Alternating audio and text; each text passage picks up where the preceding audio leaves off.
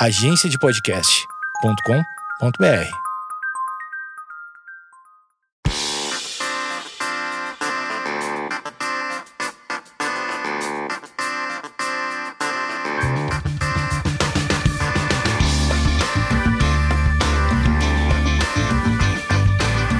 Esquizofrenóias no ar. Nessa semana eu recebo uma das pessoas, um dos pilares desse podcast. Esse homem que. Eu não seria nada sem ele. É, muitas vezes vocês ouvem o nome dele porque eu falo, Pedro, alguma coisa, alguma coisa. Principalmente no, no chá das 4h20 músicas. Porque nós estamos. É, que a gente grava junto, né? Quer dizer, ele grava e eu fico falando, né? Como uma, uma estrela que sou. E. E no Esquizofrenóias, acho que em algum momento você já ouviu o nome de Pedro. Pedro, seja muito bem-vindo. Eu esqueci o seu sobrenome. Meu sobrenome é Zimmer. É, Zimmer, exatamente. Pedro Zimmer, ele que é um compositor, ele compôs a trilha original do Chá das 420 Músicas, muito original. E ele também é um vendedor, ele é blogueiro. Ele é, ele é geração Y, né? Não, acho que eu sou millennial ainda. Eu nasci em 97. Não. E Millennium é, é de 90 até 2000, né? Então ele é millennial, mas ele é a pessoa mais jovem que eu conheço. Eu não sei como eu me sinto com isso, mas muito obrigado, é um prazer estar aqui. E espero que, que eu não seja uma pessoa jovem, assim como eu olho para jovens. Não, eu, eu te respeito, Pedro. É, Pedro, é, estamos aqui no especial TDAH e esse já é o terceiro episódio. E Pedro, recentemente, teve essa descoberta em sua vida. Pedro, você tem 23, né? 23. É um menino. E ele teve essa descoberta é, muito recente na sua vida, não faz menos de um ano, né? É, fazem seis meses. Então, seis meses é um, é um bebê, né? Tá debutando ainda nessa, nessa carreira de hiperatividade. Você é considerado hiperativo ou déficit de atenção? Não, eu sou mais o distraído mesmo. São os três tipos, né? Tem o, o distraído, o hiperativo e o misto. Eu sou mais distraído. Eu gosto de... Olha que bonito ali. Eu sou o cara que se distrai muito facilmente. Passou um com tudo. pássaro, você não vai não, nunca mais vai falar sobre o que a gente tá falando. Não faço ideia do que tu estava falando até três segundos atrás. Difícil, Vai difícil. ser legal esse podcast. Vai. O Pedro, ele vem de uma família que a história é muito interessante, porque é, primeiro vamos, vamos, vamos tentar contar a história do, do seu irmão, que foi o primeiro, certo? Isso. O seu irmão tem quantos anos? Eu não lembro nem onde eu botei minha chave. Não vou lembrar a Não, idade dele é, também. uns 14? É, ele tem 11, 12 anos, eu acho. Ah, jovenzinho. 12 anos, eu diria. É.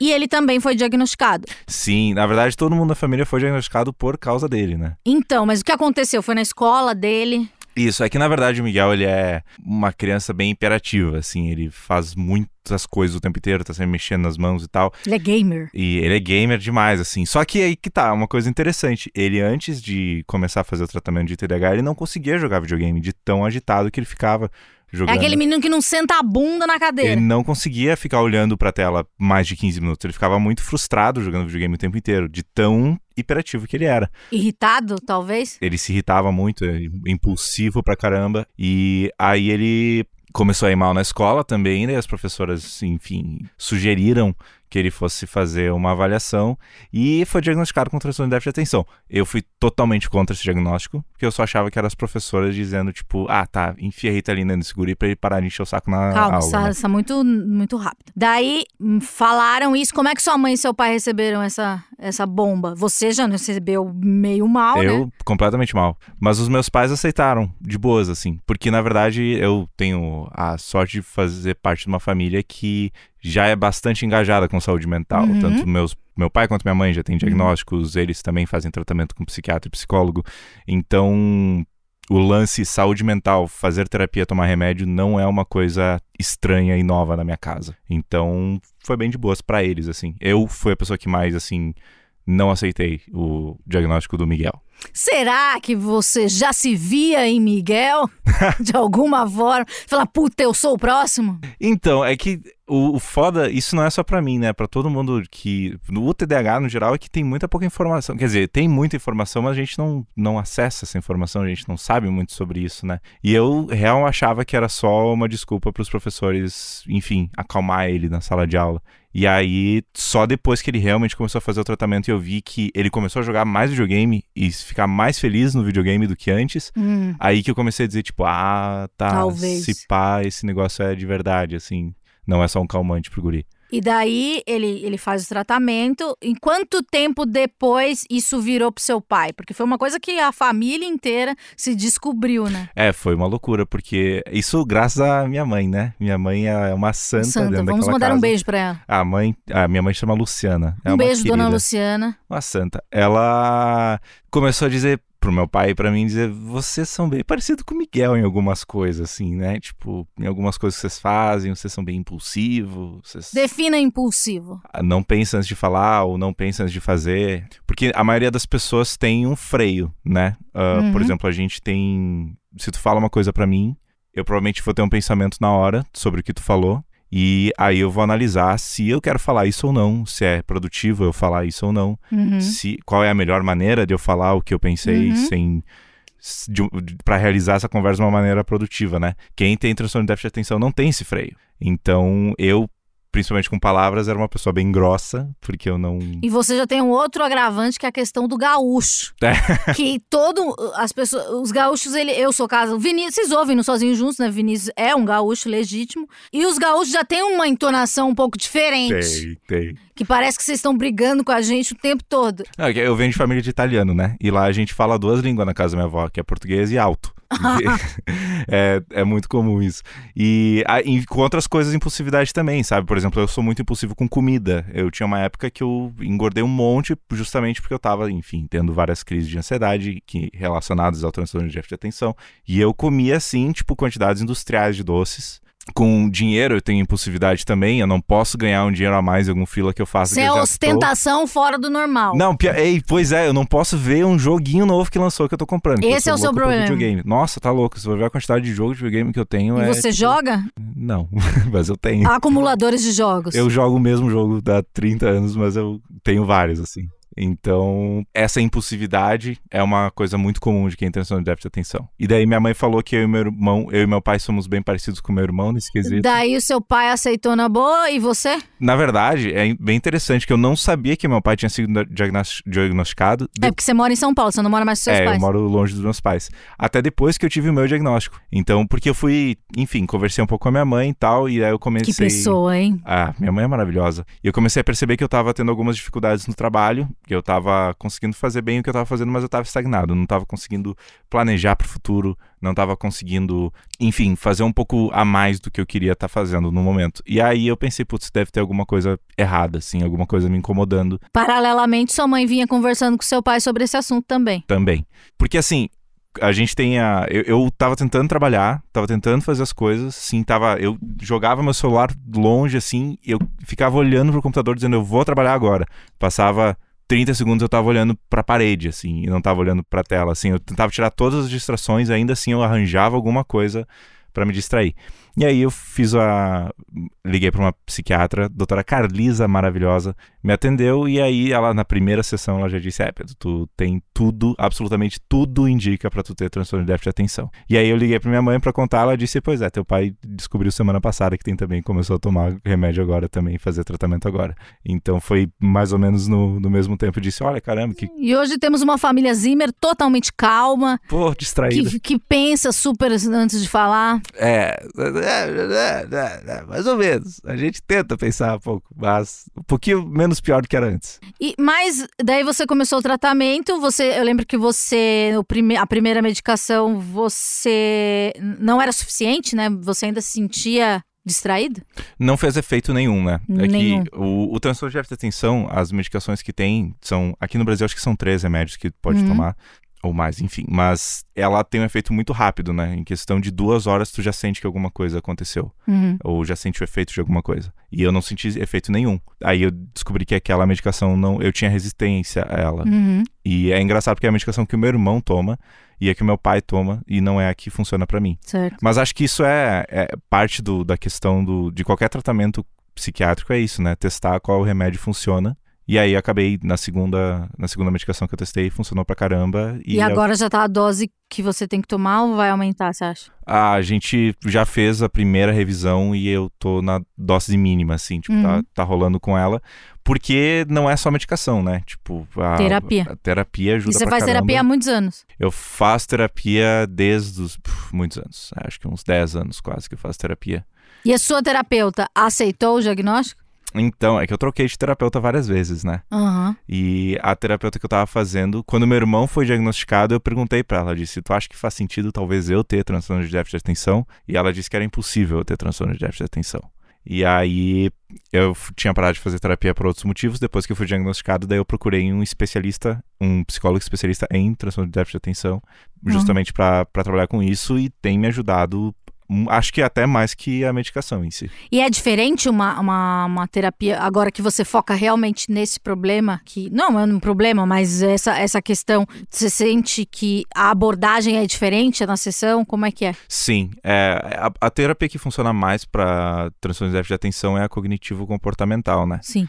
E ela, antes, quando eu fazia terapia, era mais sobre minha ansiedade e Uhum. eu tinha muito problema com, emo com o meu emocional. Eu ficava.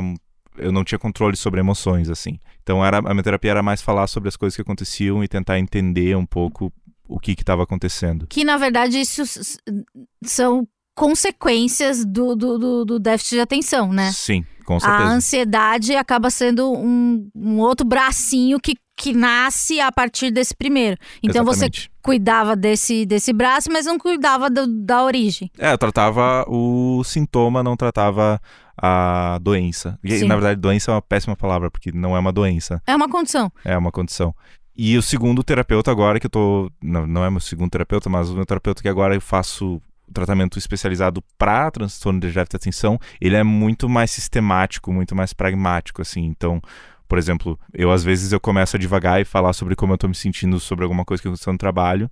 E aí meu terapeuta me puxa de volta, diz, tá, Pedro, vamos voltar aqui porque a gente tá... Por exemplo, uma das coisas que eu trabalhei é a minha organização de tempo, que quem tem transtorno de Como déficit você de atenção... organiza o seu tempo? Muito mal.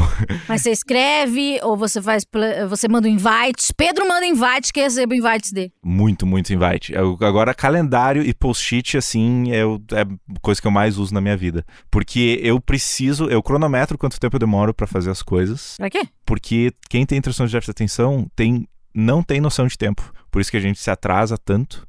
Por isso que às vezes a gente se adianta tanto. Uhum. E por isso que é muito fácil eu ficar oito horas na frente do videogame sem nem comer porque eu esqueci que o tempo passa. Você também é produtor musical, então eu imagino que você fique gravando horas e horas. Nossa, é- assim, já aconteceu várias vezes de eu sair do, do estúdio e dizer, nossa, é de noite, e eu entrei aqui às 10 da manhã. Já é depois de amanhã. É, tipo, ou, meu Deus, era pra mim ter entregue essa música ontem.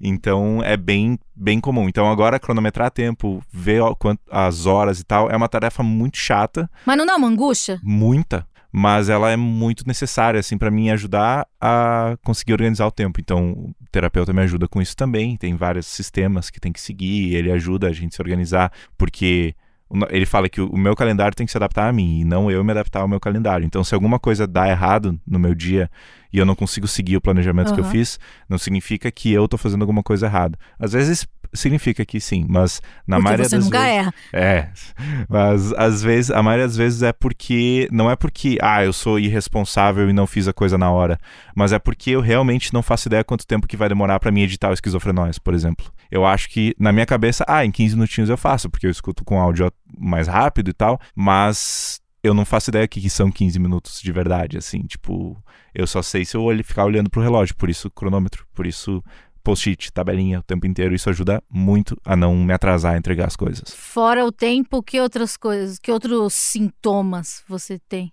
O principal de tudo, é, na- no meu caso em específico, é a questão do planejamento do futuro. Olhar para as Mas coisas. o futuro, tipo, o quê? 20 anos? Não. quer ter cinco filhos? Semana que vem. Eu não faço ideia, tipo, não, é, é- agora eu tô começando, que eu tô fazendo tratamento com medicação e, e, e terapia, eu tô começando a, co- a abraçar projetos vão se estender por mais de uma semana. Porque um dos grandes. Que, que, o transtorno de déficit de atenção é basicamente o nosso cérebro não, não é estimulado o suficiente, né? Ou a gente tem menos receptores, enfim, eu não sei exatamente a neurologia disso. Por isso que a gente toma uma medicação estimulante, que ela traz aquela dopamina e serotonina no nosso cérebro pra gente se acalmar um pouco e conseguir fazer o que tá acontecendo, o que a gente precisa fazer.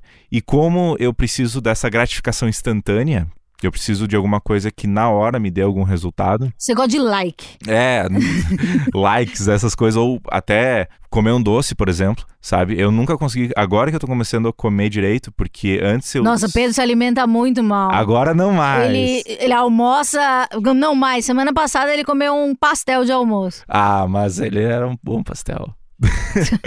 mas, enfim, eu o meu problema bastante era doce, né? Ah. Comia muito doce, chocolate o tempo inteiro, assim. E qual é que é? Porque eu não conseguia pensar no amanhã, eu só conseguia pensar na vontade de- que eu tô agora de comer doce. E meu cérebro simplesmente não processava que ia ter um amanhã que eu ia me arrepender de ter comido doce. E agora eu tô conseguindo me reeducar a mi- minha alimentação justamente porque eu consigo enxergar que, ah, se eu comer de almoço um frango, eu vou me sentir muito melhor à tarde do que se eu comer um McDonald's Sim. esse, esse raciocínio funciona na minha cabeça. Antes não funcionava. Isso era um grande problema pra mim, porque como eu trabalho principalmente com podcasts e músicas, as coisas demoram. Putz, só pra, se eu termino uma música, ela demora pelo menos 20 dias pra aparecer no Spotify. E pra ela dar resultado, tanto financeiro quanto qualquer outro resultado, demora ainda pelo, pelo menos uns três meses pra gente começar a ver se a música tá dando certo ou não. E pra quem tem trans... e eu para mim isso era um conceito que simplesmente não existia na minha cabeça Você queria tudo pra agora. não é nem que eu queria tudo pra agora, é porque eu não consegui. Pra mim, só existe o agora, sabe? Daqui a três meses, eu não sei que. Não, é, um, é uma coisa muito conceitual pra minha cabeça que eu não conseguia entender. E acho que isso foi o principal, assim, que o, que o TDAH me pegou, assim, porque durante muito tempo da minha vida toda eu sacrificava o meu futuro pra ter um prazer agora. Aham. Então, em vez de eu ter um- uma vida mais saudável, eu comia um chocolate agora. Ou em vez de eu ter uma nota melhor na faculdade, eu jogava videogame agora. Vamos voltar para, o- para, para a infância. Porque o seu irmão, né, 11 anos, foi descoberto como era o pequeno Pedro na pequena Erechim. Ah, eu era uma pessoa mu- é, muito preguiçosa, sempre. Preguiçosa. Eu tinha isso na minha cabeça, que eu era preguiçoso. Falta de vontade. Muita. Sempre. E é uma coisa muito estranha, porque eu olho pra trás, e daí, hoje, e eu digo, nossa, sempre tive, sempre dei vários sinais que eu tinha transtorno de déficit de atenção. E só eu não sabia, e ninguém ao meu redor também sabia dizer que aquilo era sinal de déficit de atenção. Mas eu sempre ia bem na escola, até que eu, do nada, comecei a ir muito, muito mal. Com quantos anos você começou a ir muito, muito mal? No ensino médio. Até a Ah. oitava série eu ia muito bem. Ensino médio comecei a ir muito mal. Mas eu era uma pessoa muito de boas, assim, tipo, eu gostava mais de ficar em casa, não gostava tanto de sair, eu não gostava de correr, não gostava mais de jogar videogame. Preguiçoso, acho que é a melhor, melhor palavra pra descrever que eu acreditava que eu era. Hum. E tinha poucos amigos também. Eu não, eu tinha muita, até hoje tenho muita dificuldade de fazer amigos, amizades novas, conhecer pessoas novas. Era basicamente esse o Pedro da infância. E é muito engraçado porque eu olho, eu comecei a olhar pra trás, pensar em quem que era o Pedro na escola, e as professoras, elas sempre nunca as pessoas nunca suspeitaram que eu tinha déficit de atenção porque eu sempre fui uma criança inteligente. Uhum. Então eu entendi as coisas muito rápido e beleza.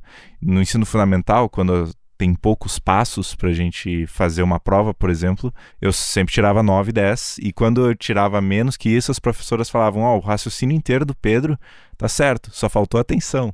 Uhum. Mas é que interessante, parece Você até que eu tenho viajava. déficit de atenção. É, eu fazia todo o cálculo certo, mas eu botava que duas vezes quatro era 12. Não que ele não saiba o conteúdo. Ele Exato. sabe chegar lá no. Ele faz o problema, mas em algum momento ele, ele ficou disperso. E em todas as avaliações que meus pais iam, as professoras olhavam pra eles, meio com raiva de mim, e diziam: o Pedro simplesmente não presta atenção na aula. Hum. Só que eu não posso fazer nada, porque primeiro ele não tá incomodando a aula, porque eu não era agitado, eu ficava lendo. Você não era o faladeiro. É, eu tava olhando pela janela, ou eu tava lendo um livro, ou tava. Na época não, na minha época não tinha tanto celular assim na escola, então eu ficava desenhando, ficava, tipo, viajando na maionese. Só que o Pedro não enche o saco na aula e ele vai muito bem nas provas. Então eu não tenho o que reclamar. Ele só não presta atenção na aula. É só isso. E olhando pra trás eu digo, nossa, tudo isso era meio indício, assim, de que talvez eu tivesse alguma condição, alguma neurodivergência Uhum. mas acho que como especialmente no interior do Rio Grande do Sul não tinha tanta informação sobre isso e a gente tem na nossa cabeça que quem tem TDAH é aquela criança que tá pendurada no ventilador na sala de aula. Você nunca se pendurou no ventilador. Ah, já, mas não, mas eu não era aquela criança constantemente Aquela criança que irritante, assim. corre. É, que, que o meu irmão é, sabe? Meu irmão é criança que grita, criança que faz barulho, que faz coisas, que precisa, não consegue parar quieta. Uhum. Eu não era essa criança, eu era criança que ficava quieto o tempo inteiro porque eu tava distraído demais pra fazer alguma coisa. Então você acha que seu irmão, ele é também, ele é do, do tipo que mistura, né? Talvez, ah, eu não, não sei exatamente Uhum. ah, qual o diagnóstico que a doutora deu pra ele, mas ele é, eu, eu acho que ele é talvez um que mistura, mas mais pro hiperativo, assim, tipo, ele é Uhum. muito hiperativo mesmo. Ele não conseguia sentar pra jogar videogame, né? E videogame é um dos vícios mais comuns de quem tem transtorno de déficit de atenção, Por quê? porque ele dá o retorno na hora. Você vai ao castelo do Mario, você salva a princesa. Exatamente, tu tem o- a- aquele. É que nem rede social, por isso que quem tem déficit de atenção é louco por rede social e Twitter também. Porque tem aquele. Aquela explosão de dopamina na hora que tu dá um tiro no cara no videogame, sabe? Ou na hora que tu faz um gol. E como é que dorme vocês? A maioria das pessoas que tem transtorno de déficit de atenção tem algum problema de sono. Você trabalha muito à noite. Eu trabalho muito à noite. Eu sempre dormi muito pouco. Pouco quanto? Na faculdade eu dormia três horas por dia. Quando eu dormia. Mas por que você. Porque você tinha que estudar muito ou porque você estava hiperestimulado? Porque eu não tinha sono. Eu deitava na cama e ficava olhando pro teto. Mas daí, os, mesmo três horas era um sono reparador? Sim, Pra você, o seu biotipo é de pessoa que. dorme, Dorme pouco. pouco, É. é. Agora eu durmo mais, Uhum. né? Do que eu dormia antes. Mas as pessoas que têm transtorno de atenção geralmente são pessoas que têm algum distúrbio de sono, assim.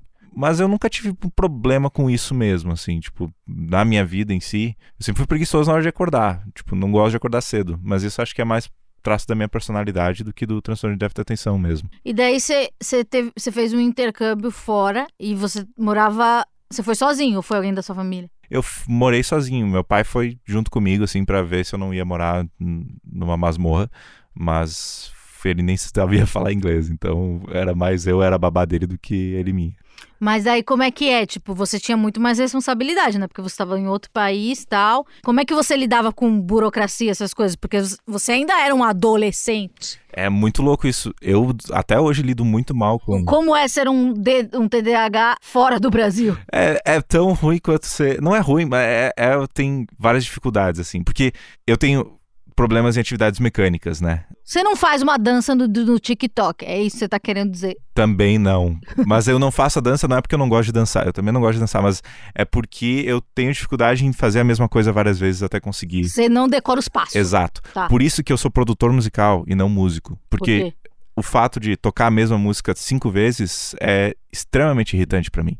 Eu quero fazer música nova, sabe? Ah, você não é aquele músico que não vai no ensaio. É, eu sou exatamente esse músico que não vai no ensaio. E aí, ah, e, e a maioria das pessoas fala que tem, quem tem transtorno de atenção, na verdade, é imaturo, entre mil aspas, porque essas paradas de burocracia são provavelmente a coisa que eu mais tenho dificuldade. No primeiro episódio, eu falo. No segundo, aliás, quem ainda não ouviu, pode ouvir, são quatro.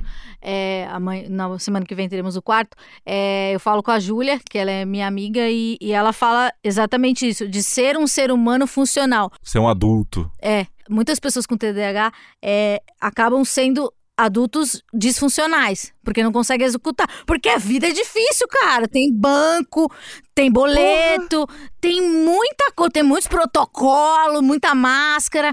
Lavar a louça, essas é, coisas. tipo, assim. não, não existe alguém que repõe o seu papel higiênico. Você tem que repor. E como é que foi isso pra você? Ah, Daí chegou lá no outro país, imagino que você tinha que lidar com uma parte documental, sei lá, da Nossa. escola e, sei lá, alguma viagem ou, ou qualquer coisa. Como é que era isso? Era sofrido? Pra mim foi, foi difícil pra caralho, mas foi muito bom porque eu fui pros Estados Unidos, né? E lá nos Estados Unidos é tudo muito preto no branco. Aqui no Brasil, embora tenha algumas burocracias que a gente não tem como escapar, lá é muito certinho absolutamente tudo. Se tu não tem todos os documentos certos, vai dar alguma merda em algum momento. Você já foi no, lá na diretoria, sei lá, secretaria, esqueceu a, o xerox do não sei o que lá, do visto? Eu vou te contar a história que mais faz eu sentir vergonha da minha vida Por favor. e mais faz. eh, Eu acho que poucas vezes o meu pai olhou pra mim com cara de eu vou te matar. E essa foi uma vez delas. E a gente, eu tinha que fazer visto pra ir pros Estados Unidos, né?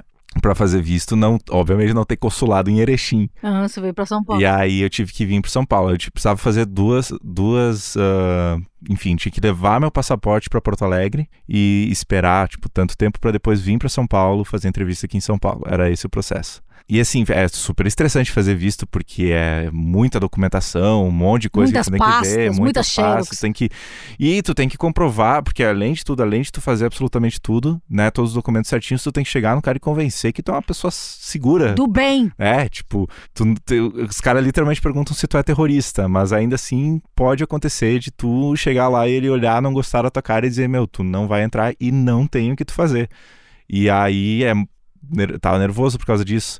E eu não lembro até, assim, foi Você tinha quantos anos? Eu tinha 17, 17 anos. E aí a gente foi pra Porto Alegre, né? E precisamos achar o tal do consulado dos Estados Unidos lá, já preparando pra viagem pra São Paulo e tal, não sei o quê. E aí chegamos no consulado em Porto Alegre, uma fila gigantesca pra entrar. Chega na fila, a moça, ah, Pedro, tudo bom, não sei o quê, vai ficar quanto tempo lá? Ah, vai ficar dois anos, beleza. Pode dar teu passaporte, por favor? Aí eu, sim, deixa eu pegar meu passaporte. Putz, acho que deixei na mochila. Putz, acho que. Não, Tava não no deixei. carro. Tava em Erechim. Esse foi o momento, assim, que eu mais senti medo do meu pai, porque ele me olhou com uma cara. Ele olhou e disse: Pedro, tu tá me dizendo que tu veio pra Porto Alegre fazer o teu visto e tu esqueceu o teu passaporte? Aí eu disse que sim. Aí eu esqueci meu passaporte. Tivemos que voltar pra Erechim, remarcar, pagar multa. Foi ah, ruim. E isso é uma coisa muito comum que acontece comigo. Eu não faço ideia onde é que tá minha carteira de identidade. Eu só uso minha carteira de motorista e eu deixo ela na capinha do celular, porque eu sei que o celular é bem improvável que eu perca, embora eu já tenha perdido.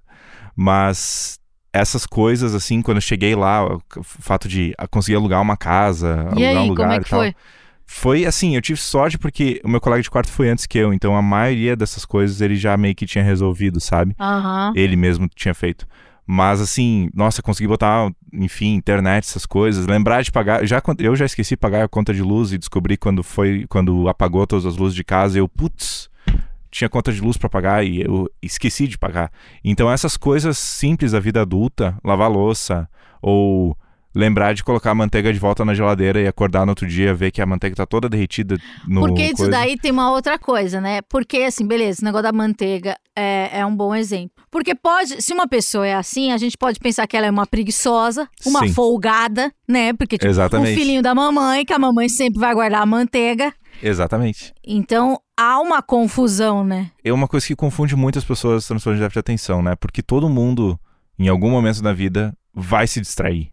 Ou Claro. vai esquecer alguma e também coisa. tem isso, né? As pessoas falam, ah, mas eu sou DTDH. Né? Vai... Ou eu sou disléxico. Não, não, não é assim. É, não, não é. Tipo, pra tu ter transtorno de déficit de atenção, tu tem que se enquadrar, tem que ter um, um Uma série de negócios né? você tem que dar tique. Tem que dar o check nas Você tem caixinhas, tem que... que- ser um psiquiatra, não pode ser nem Uhum. psicólogo, tem que ser psiquiatra pra te diagnosticar. E assim, todo mundo é um pouco distraído na vida. Faz Existem parte. pessoas que têm uma personalidade mais distraída também. Aham. O TDAH começa quando isso é extremamente constante em vários aspectos da tua vida e tu simplesmente não tem capacidade de controlar. As pessoas às vezes acreditam que é falta de vontade ou preguiça ou não sei o quê, e só a pessoa mesmo que tem transtorno de déficit de atenção vai poder sentir isso, dizer tipo, não, eu acho que é alguma coisa que preciso de ajuda, sabe? É isso do, da, da frustração, né? Beleza, você esqueceu de fazer coisas e com certeza você se frustra. No seu caso, ela, ela era mais ligada à agressividade ou à tristeza? Boa pergunta.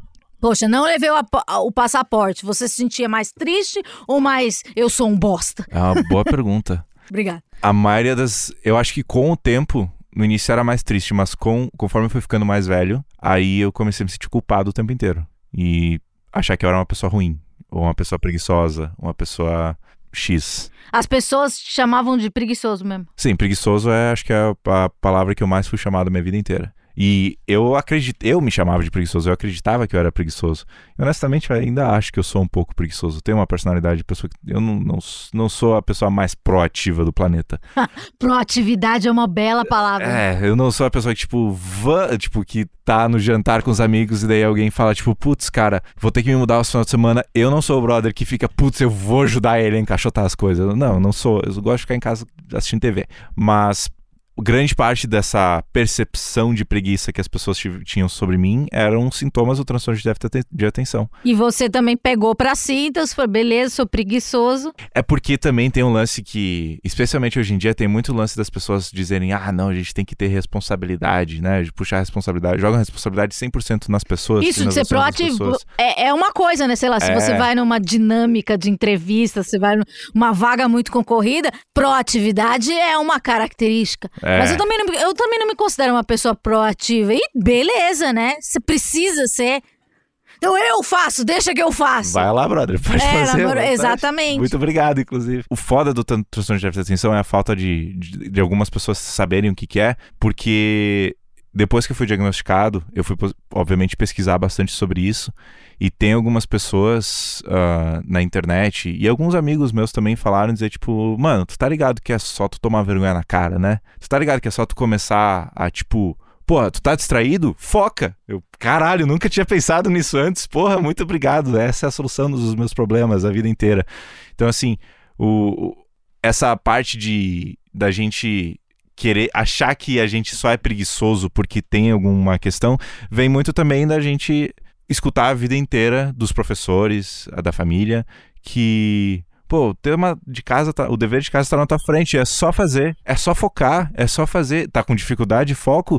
Meu, beleza, desliga a TV televisão, tu tá de castigo, vai ficar uma semana sem videogame, quero ver tu se distrair agora. Ou os professores te, te botar numa, numa sala fechada com absolutamente nada e dizer quero ver tu se distrair agora. Ou te botar na primeira fileira da, da sala e agora vou ficar te olhando se tu, vai prestar atenção em mim. Mas não é assim que se trata uma pessoa que tem transtorno de déficit de atenção, porque essa pessoa, além de não prestar atenção e não resolver esse problema, ela vai ter uma reação negativa a isso e vai começar meio que pegar um bode desse lance, saca?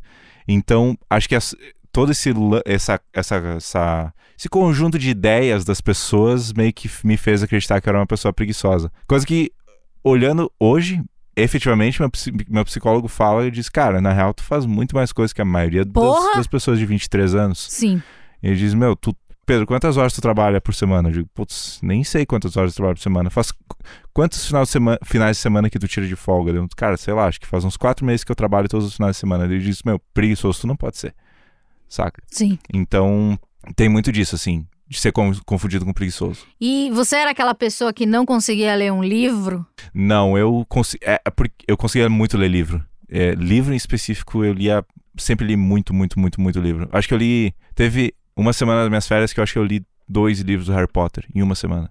Porque quem tem transtorno de déficit de atenção também tem o que a gente chama de hiperfoco. Hiperfoco. E eu E você tem isso? Tenho isso, muito. Pra videogame e pra livro, Que principalmente. pode ser uma coisa boa e ruim. É, Você dá um exemplo ruim do hiperfoco. me bota na frente do videogame e tenta me tirar da frente dele depois. Nossa, quando lançou Candy Crush e eu baixei, eu via as o Candy Crush na tua cara.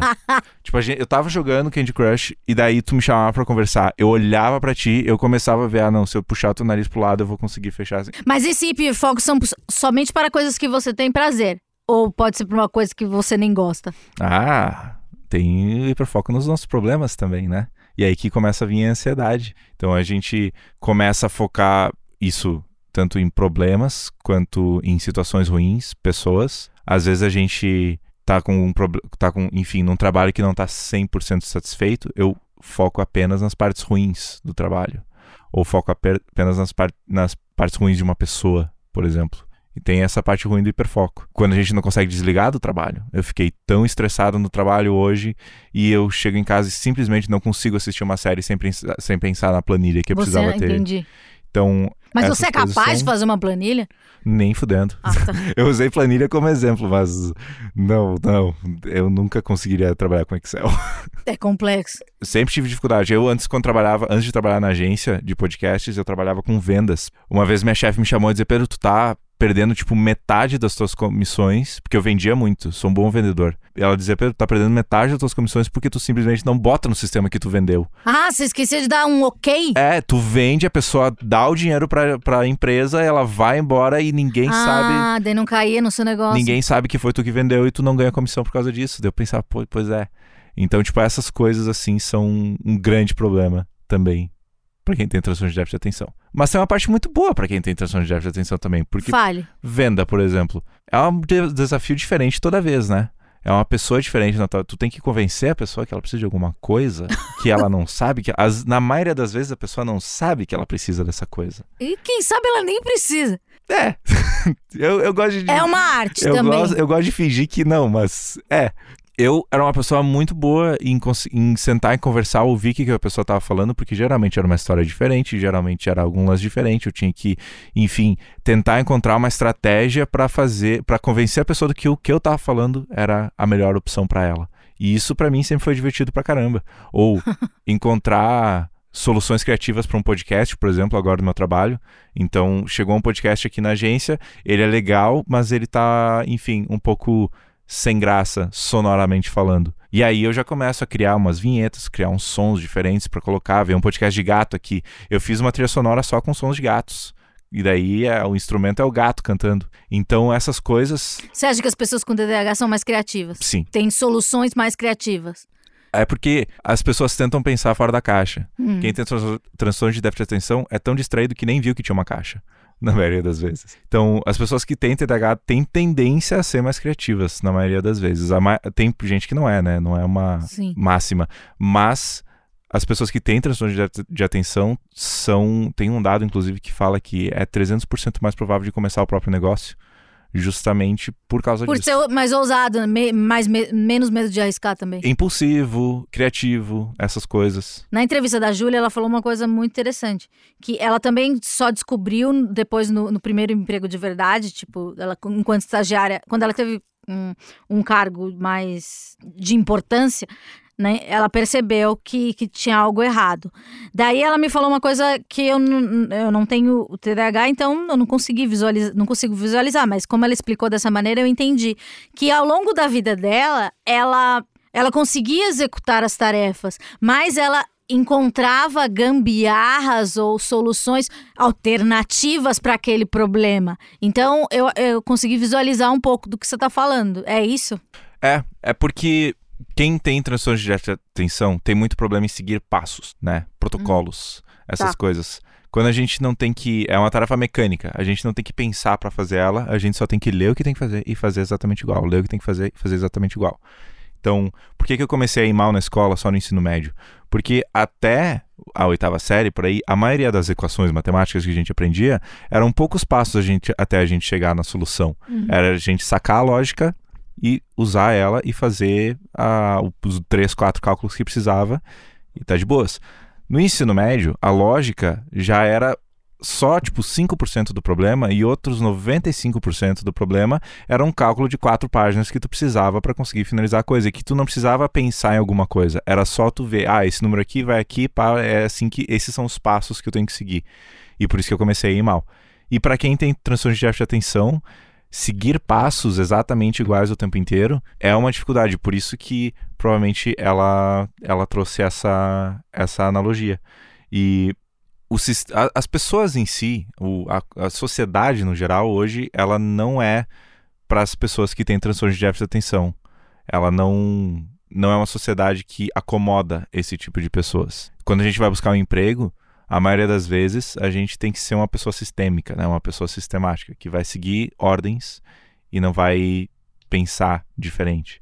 Quando a gente está na escola, a gente tem que ser aquela pessoa que senta, não conversa, escuta o que o professor está falando. E a gente é educado para entrar nessa, nesse, mundo de empresas e empregos que são exatamente seguir ordens o tempo inteiro.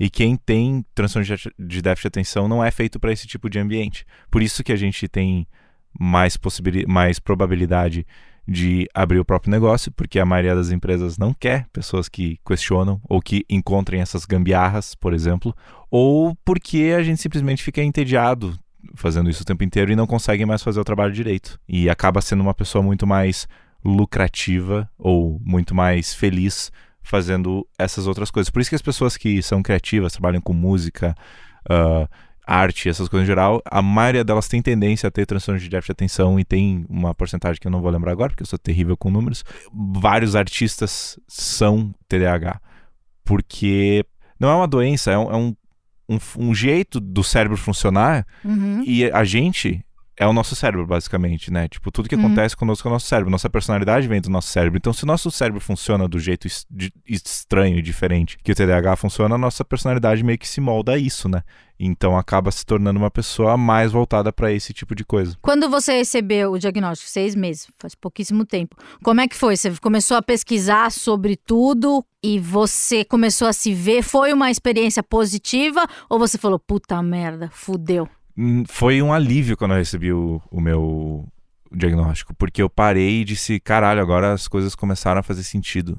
Eu sempre tive objetivos bem claros na minha vida e eu tava tendo muita dificuldade para alcançar eles. E eu não entendia o porquê. Eu sempre fazia na minha cabeça tudo meio certo. Eu era a pessoa que, hum, assim, eh, eu tinha a impressão de ser preguiçoso, mas eu olhava e dizia, cara, eu sou o único cara que é que tá no domingo às 11h30 da noite trabalhando aqui, tipo, fazendo essa música que nem sei se eu vou conseguir vender ela. E rola muita comparação? Você se compara muito com as Muito, pessoas? nossa, 100%. Caralho, eu tenho 23 anos e ah, não tenho nem. Não tô na lista da Forbes. É, eu tenho 23 anos e a Billie Eilish já ganhou tantos Grammys com 18. Tá, mas ela, quantas outras pessoas já ganharam Grammys com 18 anos? É, então, mas aí eu pensava, porra, por que que eu não. Eu, eu, significa que eu sou pior que elas? Ou que eu não sou tão esforçado que elas? Porque educação musical eu tenho. Em algum momento você se sentiu uma pessoa não esforçada? É uma boa palavra, esforçada. Várias vezes, várias vezes. Sempre achei que. Sempre tem, tinha, ainda tenho na minha cabeça que eu sou uma pessoa que tem que se esforçar ainda mais do que eu me esforço. E aí eu tinha essa, esse problema, essa, essa frustração e essa tristeza de achar, putz, será que. O quão mais difícil vai ser pra mim conseguir chegar onde eu quero chegar? E aí, quando veio o, trans- o, o diagnóstico e a minha doutora explicou. Pra quem não sabe, o Pedro quer ser o Quincy Jones. Ah, é, eu acho que o Quincy Jones é. Acho que mais pra Rick, Rick Rubin do que Quincy Jones. Você não tem barba o suficiente pra isso. Mas eu, é, eu posso, eu posso deixar crescer. Mas eu comecei a pensar, putz, agora as coisas começam a fazer sentido, sabe?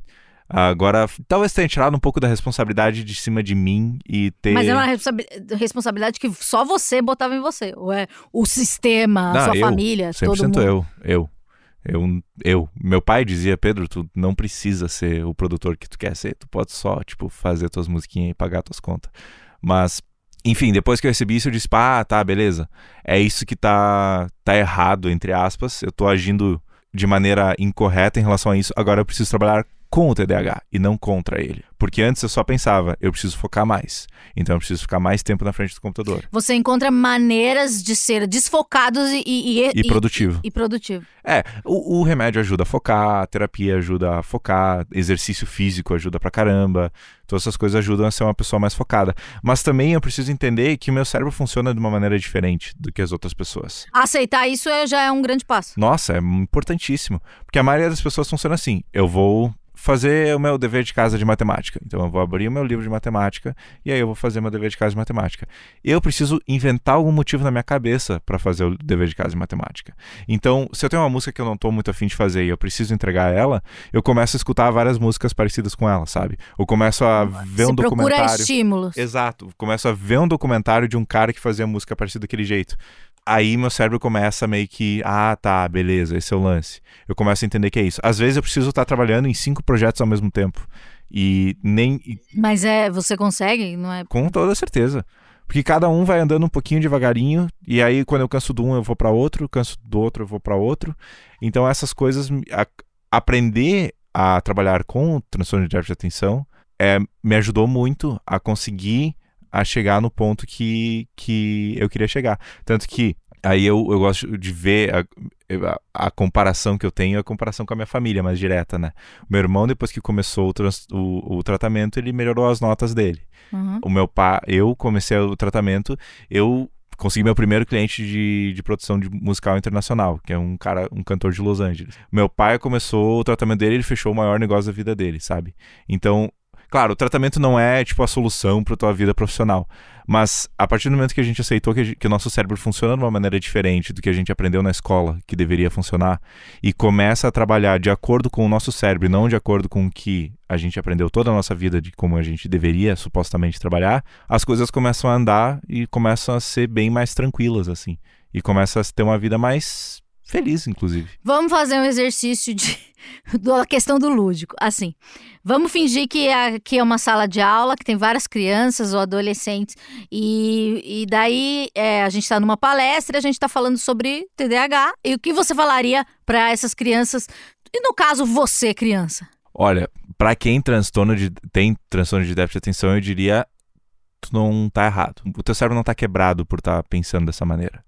Porque transtorno é uma palavra completamente errada para definir o que é o TDAH. E déficit, déficit também é uma palavra errada, porque quem tem TDAH não falta atenção. A gente tem muita atenção, só não consegue direcionar ela. O que eu diria para uma criança mais nova é: pensa que há 300 anos atrás, quando a gente não vivia em cidades grandes, a gente vivia mais na floresta, né? essas coisas assim, tipo, não vivia muito no, no centro urbano. Quem tem transtorno de déficit de atenção geralmente era o caçador que mais se destacava. Geralmente era o guerreiro, o cavaleiro que era mais corajoso. Uhum. Porque o caçador é o cara que estava no meio da floresta, em vez de ficar prestando atenção na trilha, ele ouvia aquele barulho a 300 metros de distância e sabia que tinha uma caça ali. E o cavaleiro não era o cara que era corajoso, era o cara que era impulsivo e louco o suficiente para entrar na frente do, do, do fronte de guerra. E era o cara que se destacava e tinha as maiores glórias. Então, hoje a nossa sociedade não aceita tanto quem tem transtorno de déficit de atenção num, num primeiro momento. Mas, no fundo, as pessoas que têm transtorno de déficit de atenção tem a possibilidade de, de encontrar o seu caminho e se destacar e ser feliz, porque tu é diferente da maioria das pessoas, assim. Tipo, as pessoas que têm transtorno de déficit de atenção pensam de uma man... funcionam de uma maneira diferente, funcionam de uma maneira mais Menos criativa. óbvio. É, exato. Eu não tô dizendo que só porque tu tem transtorno de déficit de atenção, tu vai ganhar um Oscar. Mas esse é o seu objetivo, todo mundo sabe. É, o meu objetivo é ganhar o Grammy, mas se tu quiser ser, por exemplo, sei lá, meu, um marceneiro, e tu tem transtorno de déficit, de déficit de atenção, por causa do transtorno de déficit de atenção, tu provavelmente vai conseguir trabalhar com a madeira de maneiras que ninguém ou, ousou pensar, porque a maioria das, porque não tá, tu não vai estar tá seguindo exatamente o que está no livro. Uhum. E tu não tá errado por causa disso. Tu só é diferente, né? Para as crianças eu falaria geralmente isso. E para adulto eu diria geralmente a mesma coisa, tipo, meu, tu só não tá errado. Tu só funciona de uma maneira diferente, descobre o jeito que tu gosta de viver e de funcionar e não Pau é uma no cu é, dos outros. pau no cu do sistema. Não é um transtorno, não é uma deficiência, é só uma divergência, né? Uma maneira diferente de Arrasou, trabalhar. que, que pessoa, né? A pessoa mais jovem que eu conheço na vida. Pessoal mais jovem do esquizofrenóias? A pessoa mais. Não, já veio, já, já veio, já, galera então não sou a pessoa mais jovem que tu conhece na vida. Não, que, que eu vejo uma vez por semana, a Ah, pessoa daí que, sim. que eu convivo, acho que sim, é você. Bom, esse foi Pedro. Se você quiser encontrá-lo nas redes sociais e pedir pra ele produzir sua música, é só entrar no Instagram dele, que é Pedro Zimmer, que tem dois M's. né? Arroba PF Zimmer com dois M PF, qual é? Paulo Fernando? Pa- Pedro Félix. Fernando. Pe- Pedro Félix? Isso. Mas Félix é sobrenome? Félix é nome, mas Ah, é, nome de família. Meu pai é Félix, meu avô é Félix e eu sou Pedro Félix. E meu filho provavelmente... Terceiro. É, não, terceiro não. é porque é nome, não é, não é sobrenome. Meu filho provavelmente vai ser. Você vai botar essa também? Eu vou botar um Jorge Neymar, só pra Félix. fugir da família. E porque eu gosto do Neymar. Você gosta? Esse, a única divergência que eu tenho com, com, com o Pedro é que ele gosta muito do menino Ney. E a gente sabe que ele não é.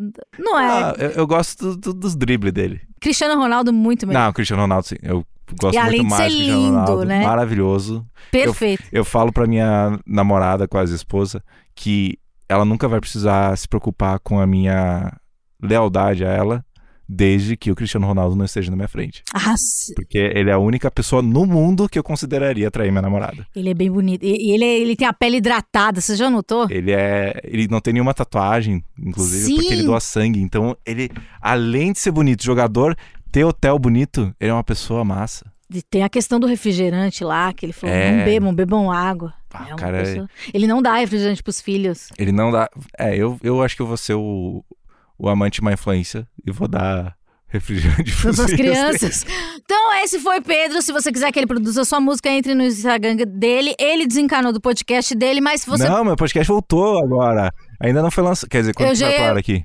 Agosto.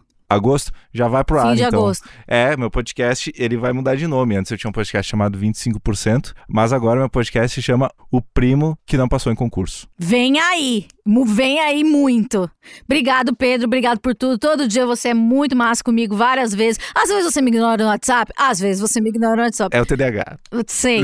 Mas é, é um bom menino, muito talentoso e, e ele é nosso, nosso Ricky Rami brasileiro. É, quando ele fizer muito sucesso, você vai falar: Eu conheci ele no Esquizofrenóias. Eu sou fã das antigas. Obrigado, Pedro. Ah, muito obrigado, tá uma querida. Semana que vem voltamos para os estádios e. Nunca Neymar. Vamos, Inter.